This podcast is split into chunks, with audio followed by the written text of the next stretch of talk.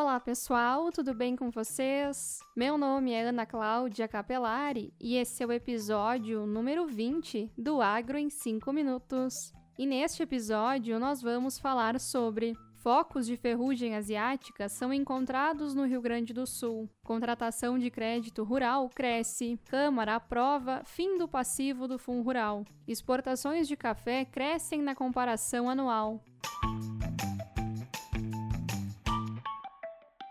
Rio Grande do Sul registra até o momento 12 casos de ferrugem asiática, a doença da soja. Essa doença é a principal que acomete a cultura e a média de perda de rendimentos é de 30% no Brasil. A pesquisadora da Embrapa Trigo, Leila Costa Milan, explica os métodos para combater a ferrugem. Né, existem métodos que a gente pode adotar antes do plantio e depois durante o plantio.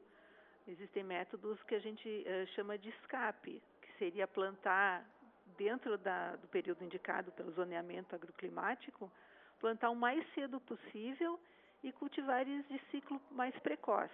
O vazio sanitário, já utilizado em estados como Mato Grosso e Paraná, pode ajudar no controle à ferrugem, além do uso de fungicidas eficientes após o plantio. Eu acho que é uma medida bastante interessante de ser usada, sim. Eh, já que esse, esse tipo de doença é uma doença que se mantém em plantas vivas, se a gente conseguir cortar o ciclo da doença no período entre safras, né, pelo menos 60, entre 60 e 90 dias sem um hospedeiro vivo, vai baixar a quantidade de doença para a próxima safra. Tá? Certo. E, e o principal, a melhor maneira de se fazer o controle depois que a safra está instalada é o uso de fungicidas com eficiência para o controle da doença. Ainda de acordo com a pesquisadora, a incidência de ferrugem tende a ser maior em safras mais chuvosas e com umidade. A contratação de crédito rural subiu 19% nos cinco primeiros meses da atual temporada e alcança 75 bilhões de reais. O dado foi divulgado pelo Ministério da Agricultura nesta semana. Entre os programas de investimento se destaca o desempenho do programa ABC Agricultura de Baixo Carbono, com alta de 119%. As operações de custeio agropecuário somaram 43,4 bilhões de reais, resultado 15% mais alto do que o registrado no ano passado. As exportações brasileiras de café atingiram 3,983 milhões de sacas em novembro, alta de 44% na comparação anual. Segundo o Ministério da Indústria, Comércio Exterior e Serviços, a receita com os embarques totalizou 3,798 bilhões de dólares.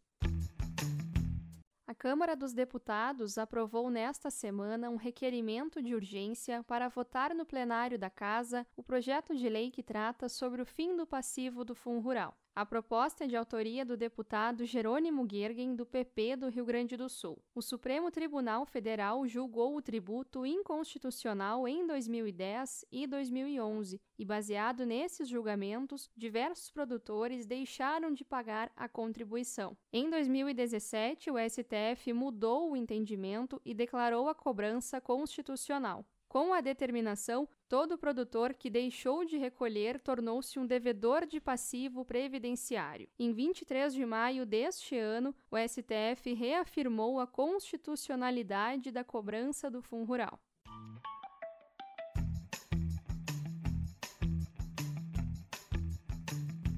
Se você quer contribuir para o Agro em 5 minutos, quer conteúdos exclusivos e ver seu nome na descrição do episódio, Acesse o link apoia.c barra agro em 5 minutos, que vai estar na descrição deste episódio, e contribua.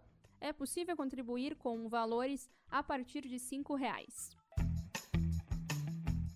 Você ouviu o podcast Agro em 5 minutos. A apresentação de Ana Cláudia Capelari e produção de Vinícius Coimbra. Curta a nossa página no Facebook Agro em 5 minutos nos siga no Instagram, arroba agro em 5 minutos e também no Twitter, arroba agro em 5. Até o próximo episódio. Tchau!